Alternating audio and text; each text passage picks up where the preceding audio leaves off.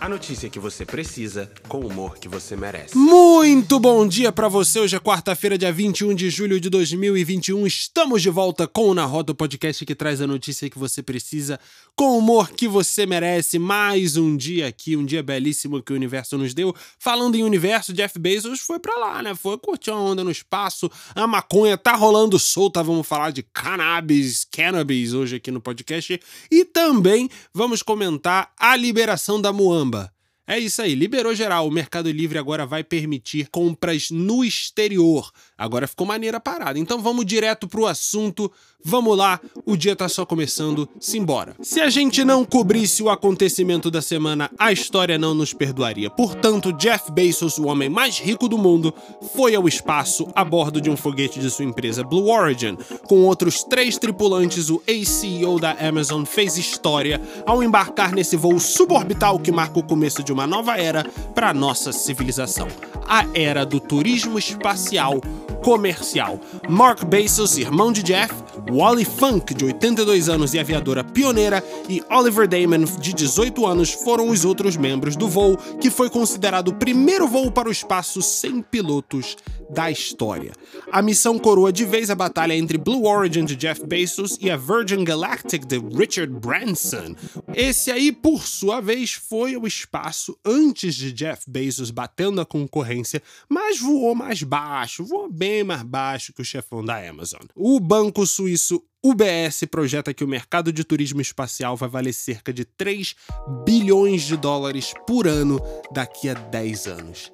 Sinistro. Agora você já pode parar de ligar para aquele parente que mora no exterior pedindo para trazer as muambas de lá pro Brasil porque seus problemas acabaram no que depender do Mercado Livre. A companhia anunciou uma parceria com a Big Commerce Holdings, uma empresa que oferece tecnologia a varejistas com a visão de dar um gás ali nas vendas na América Latina. A princípio, o foco da parceria vai ser no México, Brasil, Colômbia e Chile. O Mercado Livre agora vai contar com 60 mil vendedores da estrutura da Big Commerce que irão dar uma moral ali nos esforços de expandir a atuação internacional do Mercado Livre.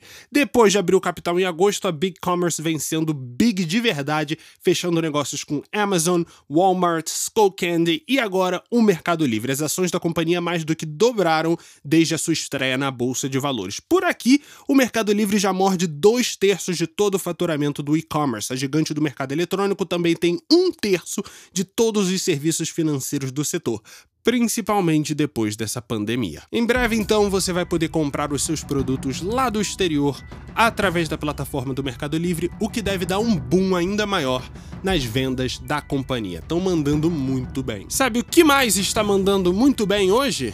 O mercado da cannabis, a maconha, a ervinha do capiroto, a plantinha sagaz, a cannabis. Já não é de hoje que o debate em volta da liberação, descriminalização e legalização da cannabis vem ganhando corpo em diversas partes do mundo. Na verdade, vários países do globo já têm legislação em torno do uso do produto, tanto o recreativo quanto o medicinal. Meu vizinho jogou uma semente no seu quintal, de repente brotou um tremendo matagal. Bezerra da Silva. Embora o assunto ainda seja seja meio cabuloso para o pessoal que é mais conservador, não dá para ignorar o crescimento do mercado, que, segundo a XP, vai movimentar cerca de 72 bilhões de dólares só nos Estados Unidos já em 2028, com crescimento projetado entre 14,3% e 18,1% ao ano entre 2021 e 2028 nos Estados Unidos. O mercado de cannabis tem ganhado força em vários outros países do mundo também, como Canadá,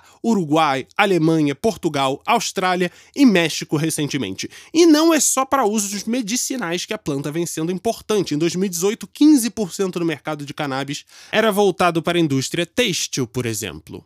Aqui no Brasil, a Lei 11.343 permite o plantio de cannabis para fins medicinais e científicos, mas o país ainda não tem regulamentos que prevejam como isso pode ser feito. Enquanto isso, produtos financeiros nesses mercados têm crescido bastante e surgido com cada vez mais frequência. Os ETFs no setor têm se destacado e a procura por esses tipos de serviços financeiros vem crescendo bastante. Você investe ou investiria em cannabis?